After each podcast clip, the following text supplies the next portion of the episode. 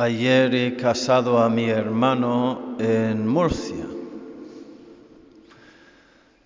Me, me ha acostado a las dos de la mañana mm, por haber estado hablando con mis hermanos, que llevo eh, años sin ver algunos de ellos. Y como ya son todos mayorcitos, pues tampoco hubo mucha juerga, era cuestión de conversión, de conversación, nada más. Eh, en la homilía de la boda les he contado la historia de Manolo y Carmen, un matrimonio que conocíamos, no voy a decir dónde, para qué, y que les llevábamos la, comunión eh, eh, a su casa. Y Manolo tenía 93 y Carmen tenía 91 y fuimos ahí y eh, eh, estaba Carmen y nos recibió, como siempre, con palabras amables y tal. ¿Dónde está Manolo? Ya, ya vendrá, ya vendrá. Y seguíamos hablando y de repente oímos, Carmen, Carmen, Carmen. Y se notaba que, Manolo estaba teniendo algún problema o alguna crisis de algún tipo y salió corriendo Carmen en la dirección de la voz de Manolo. Pero digo, salió corriendo, salió corriendo eh, cuando uno tiene 91 años, pues la versión de salir corriendo consiste en mm, pasitos muy, muy, cor- muy cortos y estar apoyándose sobre los muebles y haciendo lo me- lo mejor que podía. Y llega hasta donde Manolo, ¿qué, qué, dónde está Manolo? Pues en el servicio, el servicio y en el suelo, porque se había caído del trono en medio de la faena y no podía levantarse porque tenía los pantalones alrededor de los tobillos. Una homilía perfecta para una boda, ¿verdad? Pues nada,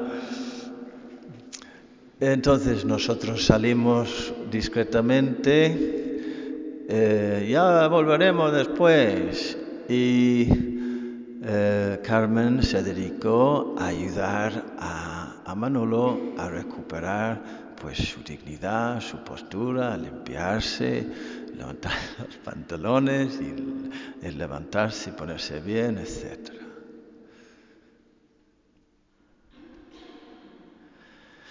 Y que esa escena no va a salir nunca en las páginas de la revista Hola. Oh, en la revista Hola verás ahí al príncipe Harry y la, la canadiense, creo que es, ahí la, eh, todos guapetes y con las sonrisas y lo demás, y el ropaje, y los carruajes y los caballos y cosas de esas, y los, el actor de turno y el guapetón y, y la guapetona, o yo qué sé. Y sin embargo, ahí hay algo romántico. Ahí hay algo para quien tenga ojos para verlo, romántico y precioso.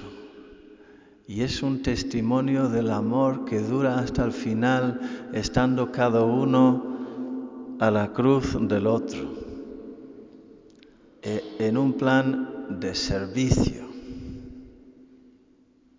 de dedicación, de, ayuda mutua, de, de- de compañía.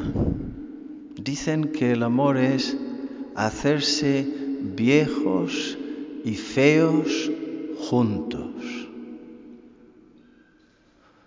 Lo que pasa es que el amor siempre es joven y bello, porque Dios es amor y Dios es eternamente joven y Dios es la belleza y la bondad y la verdad. Y en esa escena que acabo de describir hay algo muy bello, precioso.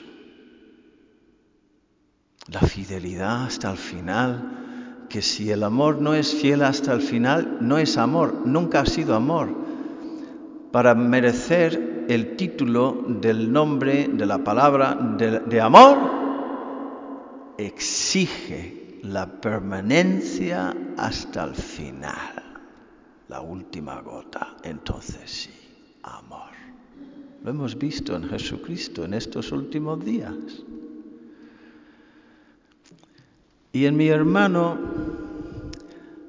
yo he visto cómo el amor le ha rejuvenecido y le ha, transformado, porque nosotros le teníamos ya tachado como un soltero eh, maniático, eh, cascarrabias, mm, egoísta, eh, que ya estaba en su, en su mundo y en su vida. Y incluso hace cinco años ayer, exactamente hace cinco años ayer, organizó una, fiesta aquí en España para los demás hermanos, mm, yo no estuve, pero los demás, y los amigos, y les compró una comida y dijo, mira, ya que voy a cumplir pronto 50 años, os he querido reunir aquí hoy porque nunca vais a sacar de mí un día de fiesta, porque no me voy a casar nunca, soy soltero ya para siempre con mis 50 años, así que os quiero comprar esta comida, que aproveche. Y cinco años después se casa. Pidió a su amigo, que es carpintero y albañil, un manitas, hacer un patio en su jardín detrás de su casita de dos metros cuadrados. Y el amigo le dijo, hombre, un poco más, ¿no? ¿Para qué, pa qué más? ¿Para mí solo? Pero vamos, a lo mejor alguien te, te, te, vendrá a visitarte de alguna vez. Dos metros cuadrados para mí solo, ya está, ya está, para mí solo. Y el amigo insistió, hombre, el doble, lo, si no es el doble, lo, no lo voy a poner. Venga, vale, pues nada, qué pesado. Y, y, unos meses después conoce a su, a su profesora de español, porque eh, le interesaba siempre la cultura española y se dedicó como hobby a aprender eh, eh, español. Y entró esta chica en su vida, murciana, con 46 años, ella, 8 años, algo así menos de él, y le hemos visto como de repente aparece con una sonrisa de oreja a oreja, con una chispa, una luz nueva en los ojos, con una alegría, una inocencia, como un niño que el tío con sus 50 años se ha enamorado. Y en vez de ser egoísta y cascarrabias y amargado y, y eh, ¿cómo era el otro? Maniático, pues de repente, de repente, es la alegría de la casa. Y lo que me asombra más es que ella se ha quedado transformada también conociéndole a Él, mi hermano. Ahí está Dios. Y lo bello es que son personas de fe también, ella y él y su familia, y en todos los que dijeron después, dieron gracias y gloria a Dios por haber cambiado y enriquecido tanto su corazón y su vida. ¿Veis? Dios es romántico. Quiere que seas feliz quiere que seas alegre, quiere, quiere ver en ti la sonrisa de una hija contenta sabiéndose amada por Él. Quiere entrar como ha entrado hoy por las puertas del, del, cenáculo que es imagen de tu corazón para, para darte la paz y la promesa de una vida nueva y de un amor nuevo. Ábrele las puertas. No le tengas miedo. Ábrele las puertas para que te cambie la vida, para que te cambie el corazón, para que te cambie la expresión de la cara. que así sea.